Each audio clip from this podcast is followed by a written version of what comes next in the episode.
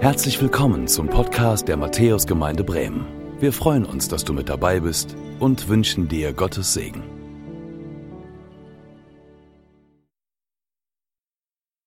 Herzlich willkommen zu unserer Predigtreihe Wie es gedacht war.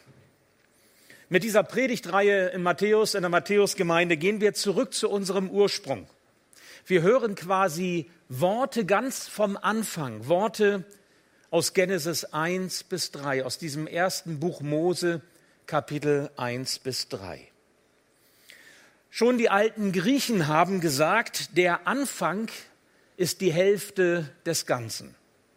Mancher von uns würde sagen, ist die halbe Miete. Kennen wir so diesen Spruch. Wenn wir zum Ursprung zurückgehen, wenn wir verstehen, was Gott sich dabei gedacht hat, als er uns Menschen und diese Welt geschaffen hat, dann finden wir auch Antworten auf die Fragen von heute. Da bin ich ganz gewiss. Unser Thema heute lautet Berufen zur Verantwortung. Nun, wenn ihr euch dieses Wort Verantwortung einmal anschaut, dann seht ihr, in diesem Begriff Verantwortung steckt das Wort Antwort drin. Gottes Verantwortung, die er uns gibt, hat etwas mit unserer Antwort zu tun. Seine Verantwortung, die er uns überlässt, die er uns anvertraut, fordert eine Antwort unsererseits heraus. Nun, was damit gemeint ist, möchte ich heute mit meiner Predigt ein Stück weit entfalten. Zunächst einmal dieser Vers, dieser eine Vers, und ich habe mich selbst gewundert, was man aus so einem Vers der Bibel alles herausholen kann, was für ein tiefer Schatz da drin enthalten ist. Es ist nur ein Vers und man kann ganz viel darüber nachdenken. Genesis 1, 28. Da heißt es, und Gott segnete sie und sprach zu ihnen, seid fruchtbar und mehret euch und füllet die Erde und machet sie euch untertan und herrschet über die Fische im Meer und über die Vögel unter dem Himmel und über alles Getier, das auf Erden kriecht. Ich bete. Ja, lieber Herr, ich möchte dir danken, dass wir in diesem Gottesdienst dein Wort hören können. Und ich bitte dich darum, dass du in unser Leben, in unser Herz hineinsprichst und dass wir auf das achten und das hören können, was du uns mitgeben möchtest. Du möchtest, dass Leben gelingt. Du möchtest, dass Leben sich gestaltet und entfaltet, und zwar nach den Absichten und nach dem Plan, den du uns von Anfang an mitgegeben hast. Und so bitte ich dich darum, dass wir deinen Segen erfahren und in deinem Segen leben können. Hab Dank, dass du mitten unter uns bist, hier in der Matthäuskirche, aber auch vor dem Bildschirm, da wo wir jetzt sind. Danke, du bist da und wir loben und wir preisen dich darüber. Amen. Und das ist auch schon der erste Gedanke, den ich uns mitgeben möchte, der Segen Gottes. Am Segen Gottes ist alles gelegen. Aber was heißt das eigentlich? Gott schafft die Erde, Gott schafft die Erde mit allem, was darauf ist. Er schafft den Kosmos mit seiner schier unendlichen Weite und allem gibt Gott seinen Segen wenn er am Ende der Schöpfungstage sagt, Genesis 1, Vers 31, und Gott sah an alles, was er gemacht hatte, und dann heißt es, und siehe, es war sehr gut, sehr gut. Menschen und Tiere, sie bekommen alle den Segen Gottes, gleichermaßen. Gott spricht und es geschieht, so schafft er diese Welt mit allem, was wir kennen. Aber es gibt einen Unterschied. Es gibt einen Unterschied im Blick auf den Segen für die Schöpfung und im Blick auf den Segen, den Gott den Menschen gibt. Denn es heißt in Vers 28, und Gott segnete sie und sprach zu ihnen. Das steht nur hier bei den Menschen. Gott sprach zu ihnen. Das sollten wir nicht überlesen. Das sollten wir nicht überhören. Gott spricht zu uns. Er spricht uns an. Er ist auf Beziehung aus. Mit dem Menschen schafft Gott ein Gegenüber für sich und er wendet sich uns zu. Das tut er im Übrigen bis heute. Gott spricht in unser Leben hinein. Es ist mein Gebet, dass du einen Gedanken oder ein Wort heute hörst, das zu dir spricht, weil er zu dir redet in dein Leben hinein, weil du ihm wichtig bist. Und weil er möchte, dass du etwas mitnehmen kannst von dem, was er für dich bereithält, was sich entfalten darf in deinem Leben. Darauf kommt es doch an. Nicht hier rein und da wieder raus, sondern es soll tiefer gehen, es soll unser Herz berühren und Leben verändern, Leben heilen, Leben erneuern, vielleicht auch zurechtbringen. Schauen wir auf Genesis 1, 28, dann erkennen wir, was dieser Segen Gottes für uns Menschen bedeutet. Denn zum einen spricht dieser Gott zu uns und beauftragt uns und zum anderen reagiert der Mensch darauf und gibt eine Antwort auf diese Beauftragung. Und das gehört zusammen. Beauftragung und Antwort. Berufung und Antwort. Zuspruch und Anspruch. So ist es, wenn wir in die Bibel hineinschauen, das entdecken wir immer wieder, wenn Gott sich uns Menschen zuwendet, dann immer in diesem Doppelspiel von dem, was er uns sagt, was er uns gibt und was das für uns an Herausforderungen, an Reaktionen braucht. Zum Beispiel Offenbarung 3, Vers 20. Ein Wort, das mancher schon mal gehört hat.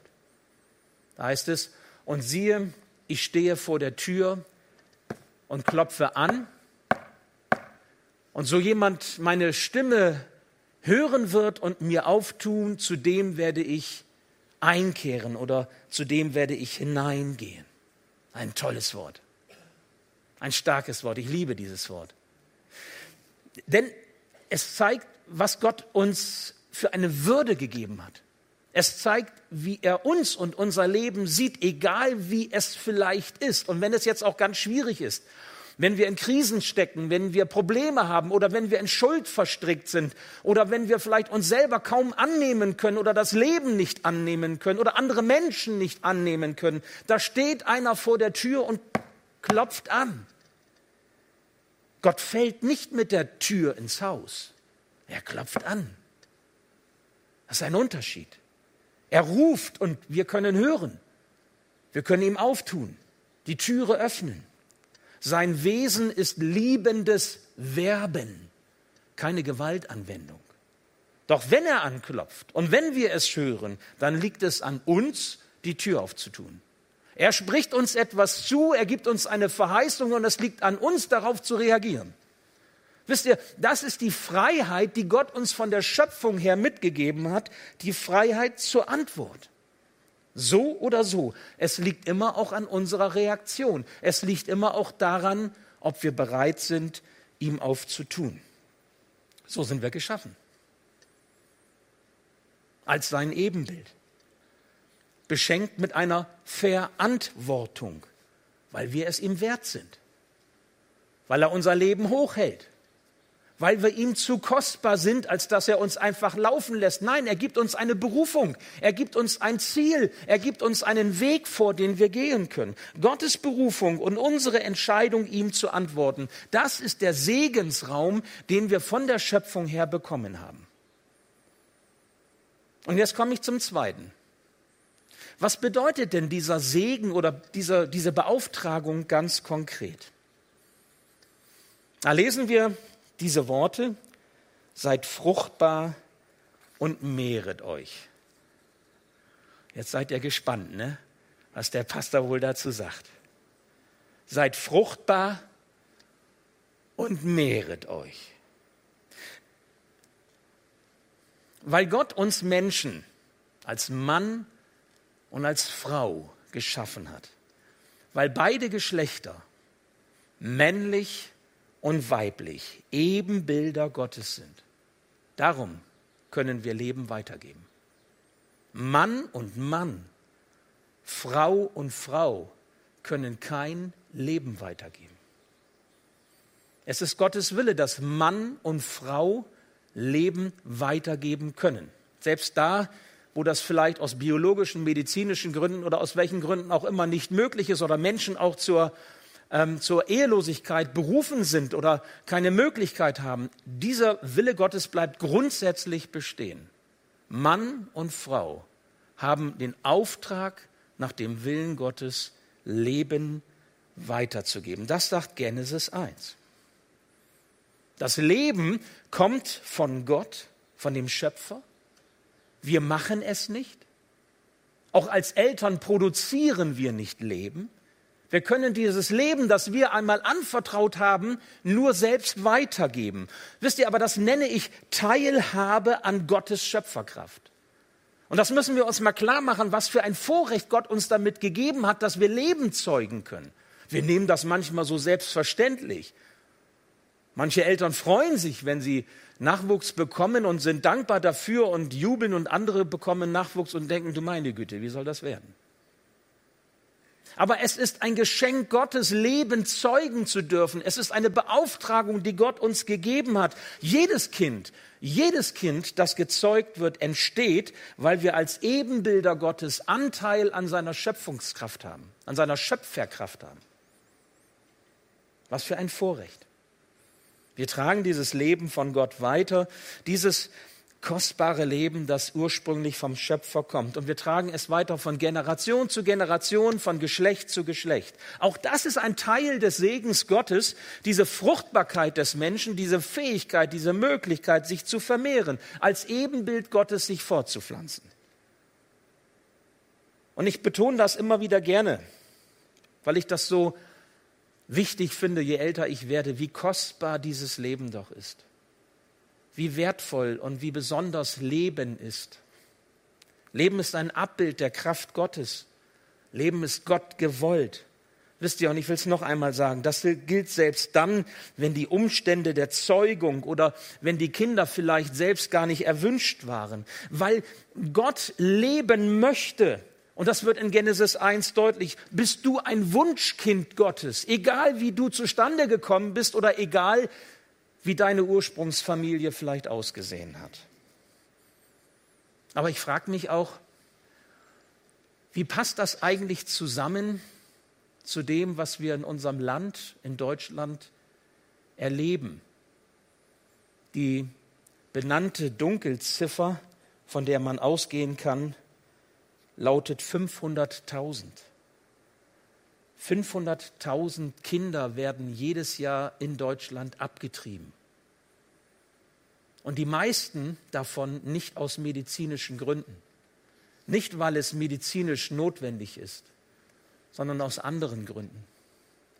Was bedeutet das eigentlich für diese Sicht auf das Leben, die wir aus Genesis 1 hören, im Blick auf dieses kostbare Leben, das Gott uns anvertraut hat?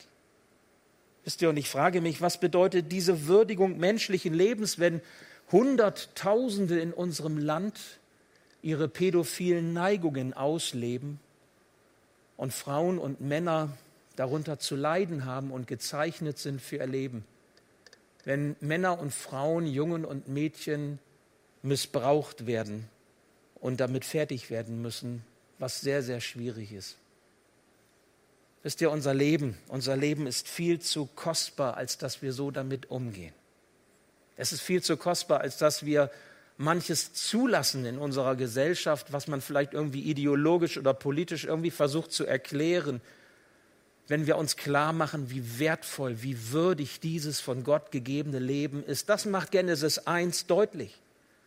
Und ich bin so froh, dass es Jesus Christus gibt, der Schuld vergibt. Ich bin so froh, dass es eine Möglichkeit gibt, auch mit dem fertig zu werden, was im Leben nicht gut gelaufen ist. Und dass wir einen haben, zu dem wir kommen können, der uns in den Arm nimmt, uns tröstet, der uns verbindet, der uns heilt, ja, und der auch Schuld vergibt, wenn wir Täter sind. Und dann heißt es weiter, macht euch die Erde untertan und herrschet. Und da habe ich auch gedacht, das muss man erklären. Weil wenn man das jetzt so hört, macht euch die Erde untertan und herrschet, dann ist das wie ein Freibrief, ich kann machen, was ich will, könnte man ja denken. Diese Beauftragung Gottes muss erklärt werden. Gott gewährt uns Menschen die Herrschaft über die Schöpfung. Man kann das auch ähm, eine Herrschaftsverpflichtung nennen, die Gott uns hier aufträgt. So hat es einmal der Theologe Helmut Frei formuliert. Eine Herrschaftsverpflichtung. Und so wie Gott selbst Herr über allem ist, so beauftragt er sein Ebenbild, den Menschen damit über die belebte Welt zu herrschen, quasi stellvertretend für ihn. Wir sind quasi mit der äh, Bebauung und mit dem Erhalt und dem Bepflanzen und dem guten nachhaltigen Umgang mit dieser Erde seine Stellvertreter. Und das sagt er hier in Genesis 1.28. Ihr sollt herrschen über diese Welt. Nun, was bedeutet das? Ihr seht es hier auf der auf dem Monitor diese gottgegebene Herrschaftsbeauftragung oder Herrschaftspflicht, so nenne ich das mal, geschieht in Verantwortung vor Gott. Und das ist wichtig. Verantwortung vor Gott. Wenn Gott uns Verantwortung gibt und einen Freiraum schenkt, dann immer in der Bindung an ihn. Weil nur dann kann die Richtung stimmen auf Dauer. Es ist ein Segen, dass wir in einer Welt leben, die ideal auf unsere Bedürfnisse angepasst ist. Jedenfalls so im Grundsätzlichen, im Allgemeinen ist das so. Aber was machen wir aus diesem Segen, den Gott uns gibt mit dieser Welt? Und jetzt spreche ich mal Dinge an, die man sonst vielleicht in Matthäus nicht so häufig hört. Haben wir mit dem Auftrag zu herrschen das Recht bekommen, die Erde auszubeuten, sie zu plündern, sie zu vermüllen oder irgendwie anders zu zerstören? Wisst ihr, der leichtfertige Umgang mit den kostbaren Ressourcen, die Gott uns gegeben hat mit dieser Welt, im Kleinen wie im Großen, allein schon den Abfall aus dem Autofenster einfach rauszuwerfen, die leeren Fastfood-Tüten am Wegrand, die Respektlosigkeit, wie manche Forstwirtschaft mit den Wäldern und manche kommerzielle Tierhaltung mit den Tieren umgeht? Zeigt das nicht, wie weit weg wir sind von Gottes Beauftragung, die er uns gegeben hat? Wie losgelöst wir von Gott die Erde behandeln? Konsumieren wir nicht allzu oft, ohne wirklich darüber nachzudenken, welchen Preis Gottes Schöpfung dafür zu bezahlen hat? So als sei das alles selbstverständlich. Was schert uns die Zukunft? Wisst ihr, es gibt viele Beispiele, die zeigen, wie verantwortungslos wir damit umgehen, mit dem umgehen, was Gott uns anvertraut hat. Das ist Schuld vor Gott. Das ist Schuld am Menschen. Das ist ein Schuldigwerden an den kommenden Generationen. Und Schuld braucht Vergebung. Wie gut dass Jesus gekommen ist, um auch diese Schuld zu vergeben, wenn wir sie erkennen und wenn wir bereit sind, diese Verantwortung auch zu leben. Wenn Jesus einmal wiederkommt, dann wird er uns danach fragen, ob wir mit den Gaben, die er uns gegeben hat, verantwortlich in seinem Sinne umgegangen sind. Und dazu zählt auch diese Welt. Diesen Auftrag, verantwortlich zu herrschen, haben wir nicht erstritten. Den haben wir nicht erkämpft. In der Welt ist das so, wenn jemand herrscht, dann muss er dafür kämpfen, dass er oben schwimmt und dass er diese Macht hat. Hier wird uns eine Verantwortung, eine Herrschaftsmacht quasi geschenkt, in die Hände gelegt. Und wir haben verantwortlich damit umzugehen, damit wir leben können, damit wir gut leben können, damit wir bewahrt leben können, damit wir mit Zukunft leben können. Und was macht der Mensch aus dieser Welt? Wie übergeben wir sie der nachfolgenden Generation? Dass ich nicht falsch verstanden werde. Ich predige kein Öko-Evangelium. Das ist nicht mein Ding. Das ist übrigens auch nicht die primäre Aufgabe der Kirche, ein Öko-Evangelium weiterzugeben. Wir predigen Jesus Christus, den Retter, den Erlöser, den, den wir zum Leben und für die Ewigkeit brauchen. Aber wenn wir auf Genesis 1 bis 3 gucken, dann ist das wichtig, von diesem Ursprung herkommen zu verstehen. Wir sollten den Auftrag erkennen, mit dem der Schöpfer uns geehrt und gewürdigt hat. Das ist die Aufgabe und danach wird er fragen, wenn er wiederkommt. Und dann heißt es im Blick auf Gottes Beauftragung bei der Schöpfung in unserem Vers weiter, füllet die Erde, herrschet über sie, füllet die Erde. Diese Erde, die Welt, in der wir leben, dieser Erdball, auf dem wir leben, ist unser Lebensraum. Diese Erde zu erhalten, sie zu schützen und nachhaltig zu nutzen, das ist unser Existenzraum und wichtig. Und so sind wir unterwegs, als Menschen, als Gesellschaft, als Weltbevölkerung. Wir prägen diese Welt kulturell, wir prägen sie wirtschaftlich, wir prägen sie ökonomisch und, und, und. Und ich habe mich gefragt, wieso wollen Menschen eigentlich den Mars besiedeln? Wieso, wieso wollen Menschen eigentlich den Mond besiedeln? Ist es nicht primär unsere Aufgabe, diese Erde zu gestalten und so zu gestalten, dass Menschen und Generationen hier leben können? Möglich ist das ja. Und die Milliarden, die man verplempert, um den Mars zu besiedeln, sollte man lieber hier investieren. Das ist jedenfalls meine Überzeugung. Wenn ich Elon Musk mal treffe, werde ich mit ihm darüber reden. Wisst ihr, Gott, der Schöpfer, vertraut uns diese Erde an, damit sie uns Raum zum Leben gibt. Wir finden Nahrung auf ihr, wir finden alles das, was wir brauchen. Wir finden sogar das eine oder andere, was uns hilft, Krankheiten zu lindern oder zu heilen. Alles das gibt uns Gottes Schöpfung. Alles das gibt uns die Welt, die Gott uns anvertraut hat. Und weil Gott der Schöpfer ist, weil sie von ihm kommt, steht alles zu ihm in Beziehung. Wie konnten dann aber Kultur, Wirtschaft und Ökonomie zu einer gottlosen Realität werden. So als würde es diesen Schöpfer nicht geben, der uns diesen Auftrag gab, die Erde in seinem Sinne zu füllen. Wisst ihr, Menschen mit Verantwortung haben in der Geschichte dieser Welt Verantwortung ausüben wollen, ohne in Beziehung zu Gott zu leben. Das konnte nicht gut gehen. Denn Moral ohne Gottesbezug führt in die Beliebigkeit. Humanistische Werte ohne Beziehung zu Gott führt in die Ich-Bezogenheit. Der evangelische Theologe und Philosoph Friedrich Schleiermacher, der hat zu Beginn des 19. Jahrhunderts einmal gesagt, Humanität ohne Divinität wird zur Bestialität. Humanität, also Menschlichkeit ohne Divinität, also ohne Bezug zu Gott, wird zur Bestialität. Es gibt etwas Besseres, es gibt etwas anderes für uns Menschen, wenn wir uns unseres Ursprungs bewusst werden, wenn wir bereit sind, auf Genesis 1 einmal zu hören und das, was Gott uns gegeben hat, uns zu Herzen zu nehmen. Das gibt unserem Leben Wert. Das gibt unserem Leben Würde. Und zwar einen Wert und eine Würde, die nicht in uns selbst begründet liegen, nicht in irgendeiner Philosophie, nicht in irgendeiner Lehre, sondern die von Gott kommt, dem Schöpfer, der dich gewollt hat, der dich ins Leben gerufen hat, der mit dir etwas vorhat. Wir leben von der Erde, wir leben mit der Erde, wir leben auf der Erde und das alles, weil Gott uns als seine Ebenbilder für würdig und für fähig genug erachtet hat, seinem Auftrag gemäß zu herrschen. Er sagt, du kannst das, du schaffst das, mit mir an der Seite geht das. Zeigen wir ihm doch, zeigen wir ihm doch, dass wir seines Auftrags würdig sind. Gestalten wir das Leben auf diesem Erdball so, wie es seinem Willen entspricht. Jedenfalls lasst uns bemüht sein, es so zu tun. Also, wir haben erstens über den Segen Gottes nachgedacht. Gott spricht uns an und Gott erwartet auch eine Antwort, Zuspruch, Anspruch, Berufung, Antwort.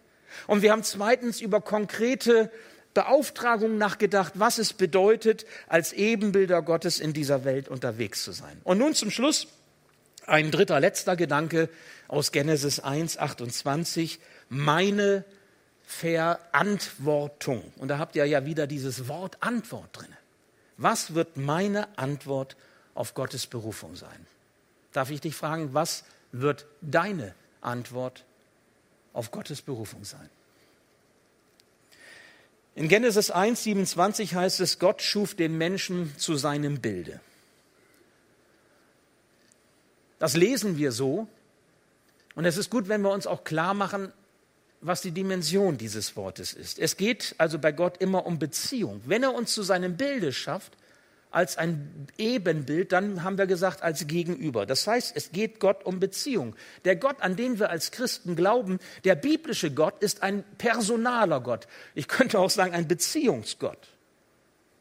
Und so geht es im christlichen Glauben primär nicht darum, was für eine Lehre vertrete ich, welche Glaubensüberzeugung habe ich, was sind so die Glaubens- und Lehrsätze, was ist vielleicht ideologisch damit gemeint. Nein, es geht primär um Beziehung.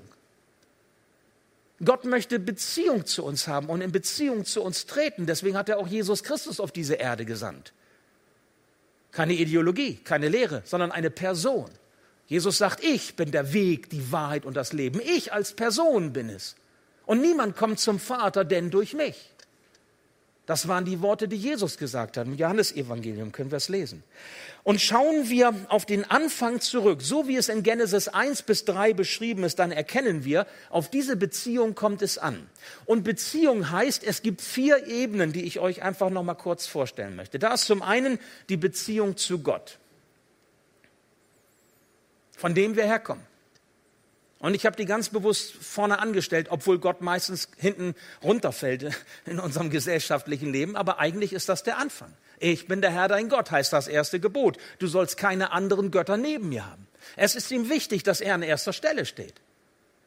Wie sieht unsere Beziehung zu diesem Schöpfer aus? Darf er zu uns sprechen? Darf er klopfen? Hören wir seine Stimme? Sind wir willens, die Tür aufzutun? In Beziehung zu treten? Oder bleiben wir Beobachter, die alles aus der Distanz sich anschauen, aber ja nicht zu nah rankommen lassen wollen, weil sonst können wir ja nicht so weitermachen wie bisher? Wie sieht die Beziehung zu Gott aus?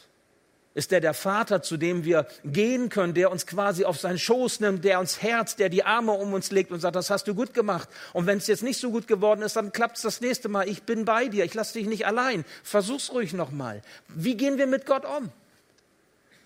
Was für ein Bild von Gott haben wir? In welcher Beziehung stehen wir zu ihm? Dann gibt es die Beziehung zum Nächsten. Klar ist uns wichtig. Familie, Lebenspartner, Kinder, Eltern, Verwandtschaft, Nachbarn, Freunde, Arbeitskollegen, in der Gemeinde. Aber was bedeutet das konkret, in Beziehung zu leben? Wir sind soziale Wesen. Gott hat Adam geschaffen und als Adam merkte, huch, ich bin ja allein, hat Gott die Frau noch geschaffen. Das war gut, eine gute Entscheidung. Und so waren sie zu zweit und sie haben Familie gegründet und es ging weiter. Der Mensch ist ein soziales Wesen. Allein gehst du ein. Wir brauchen Beziehungen. Warum fällt es uns so schwer, in Beziehung zu leben? Wofür schämen wir uns, dass wir nicht ehrlich sind, dass wir nicht offen sind? Warum grenzen wir uns ab oder warum üben wir Gewalt aus oder warum manipulieren wir andere? Was ist das Problem und was ist die Chance von Beziehung? Da steckt so viel drinne. Wir brauchen Beziehung. Und die dritte Ebene von Beziehung, die Beziehung zur Umwelt. Ja, auch das gehört mit dazu, haben wir gehört. Gott fragt danach. Gott möchte, dass wir dieser Welt leben und dass wir über sie herrschen, und zwar in seinem Sinne, in Verantwortung vor ihm. Und das hat nicht nur Auswirkungen im Blick auf Klima oder Ökologie, sondern das hat auch wirtschaftliche, ökonomische und kulturelle Gründe. Wie, wie leben wir das Leben auf diesem Erdball? Das hat auch was mit Herrschen zu tun. Und das vierte, was ganz wichtig auch ist, die Beziehung zu mir selbst. Kann ich mich annehmen, so wie ich bin? Was ist mit meinen Grenzen und mit meinen Beschränkungen? Warum vergleiche ich mich so oft mit anderen? Warum bin ich neidisch und eifersüchtig? Kann ich zufrieden sein mit meinem Leben? Kenne ich das, was Genügsamkeit bedeutet? Bin ich versöhnt mit meiner Geschichte, mit den Dingen in meinem Leben, vielleicht auch Dingen, unter denen ich zu leiden habe, die ich aufarbeiten muss? Und Gott möchte uns Heilung, Wiederherstellung, Erneuerung, Veränderung schenken. Er macht das möglich. Darum werden wir auch darüber predigen und ihr werdet das hören. Wir werden euch auch Wege aufzeigen, wie das funktionieren kann. Das ist alles Beziehung. In Matthäus 22, 37 bis 40 hören wir, wie Jesus sagt, du sollst den Herrn, deinen Gott, lieben von ganzem Herzen, von ganzer Seele und von ganzem Gemüt. Dies ist das höchste und größte Gebot. Das andere aber ist dem gleich. Du sollst deinen Nächsten lieben wie dich selbst. In diesen beiden Geboten hängen das ganze Gesetz und die Propheten. Ist das nicht stark? Liebe, Beziehung. Das ist der Gott, an den wir glauben. Mit dem sind wir unterwegs. Und das steckt schon in Genesis 1,28 drin. Gott spricht zu uns und er gibt uns eine Verantwortung und er hilft uns, diesen Weg zu gehen. So zu lieben, bedeutet, in Beziehung zu stehen und diese Beziehung zu leben, so wie wir es gehört haben. Und wir dürfen diese Beziehungen gestalten nach seinem Willen. nach seinen Absichten, wie es uns am Anfang vor Augen gestellt wurden. Und unsere Beziehungen dürfen ausheilen, sie dürfen gesunden, sie dürfen sich vertiefen, sie dürfen sich positiv gestalten. Das ist die erklärte Absicht des Schöpfers. Gott würdigt uns, wenn er uns Verantwortung über diese Welt gibt.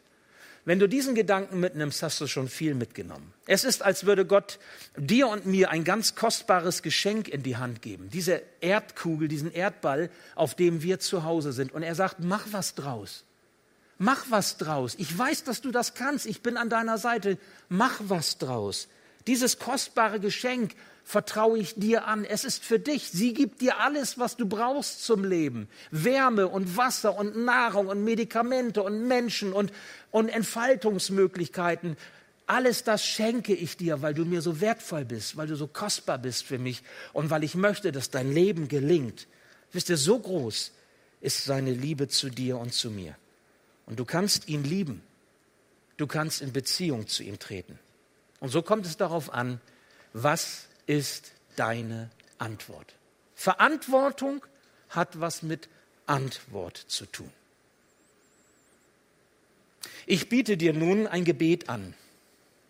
Ein Gebet, das du mitsprechen kannst. Ich leihe dir quasi meine Worte, wenn du es möchtest. Und mit diesem Gebet lädst du Gott ein, du hörst sein Klopfen und du öffnest die Tür für ihn und du erlaubst ihm, dich würdig zu erachten, und die Verantwortung geschenkt zu bekommen, die er dir deinem Leben gibt, weil er dich so unendlich lieb hat.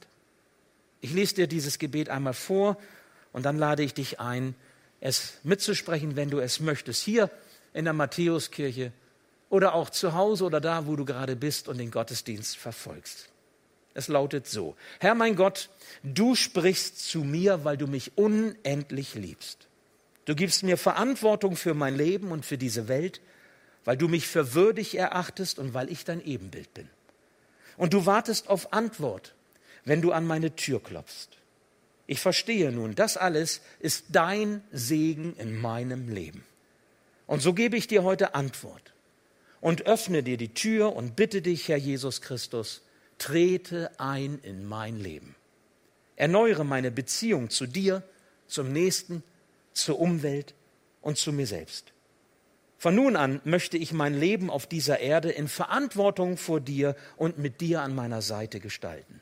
Dazu gebe mir deinen Segen. So lautet das Gebet. Und ich lade dich nun ein, wenn du möchtest, dieses Gebet mitzubeten. Du kannst es gerne auch laut beten, auch hier in der Kirche ist das möglich oder auch vor dem Bildschirm. Da hört es dann nicht die ganze Gemeinde oder wenn du alleine bist, mach es ruhig, weil es hilft einfach auch auszusprechen. Worte haben Macht. Worte haben Kraft. Gott spricht und es geschieht. Und wenn du sprichst, dann hat das eine Bedeutung für dein Leben. Und ich lade dich ein, dieses Gebet mitzusprechen. Herr mein Gott, du sprichst zu mir, weil du mich unendlich liebst. Du gibst mir Verantwortung für mein Leben und für diese Welt, weil du mich für würdig erachtest und weil ich dein Ebenbild bin. Und du wartest auf Antwort, wenn du an meine Tür klopfst. Ich verstehe nun, das alles ist dein Segen in meinem Leben.